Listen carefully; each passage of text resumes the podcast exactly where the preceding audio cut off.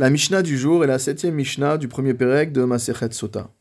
Après avoir passé plusieurs Mishnayot à décrire la manière dont une femme pouvait devenir Sota, c'est-à-dire soupçonnée d'adultère, puis à nous expliquer de quelle manière elle avait à suivre un processus de purification au Beth Amikdash, la Mishnah fait une pause pour nous enseigner des paroles de Moussa.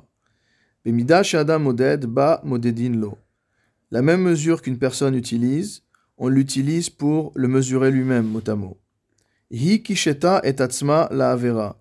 Cette femme s'est faite belle, s'est maquillée, s'est ornée, de manière à transgresser la Torah, à tromper son mari, hamakom nivela.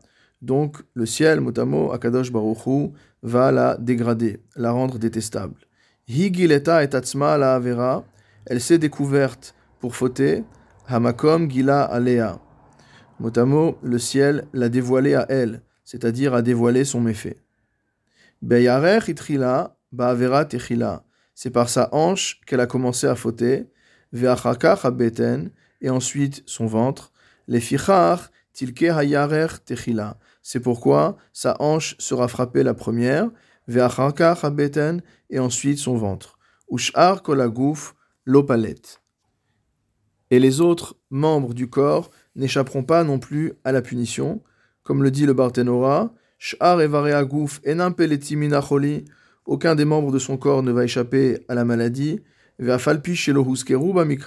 bien que la Torah n'ait pas cité d'autres parties de son corps que sa hanche et son ventre en ce qui concerne la punition, et la beten veyarer, malgré tout, elle sera punie dans tout son être.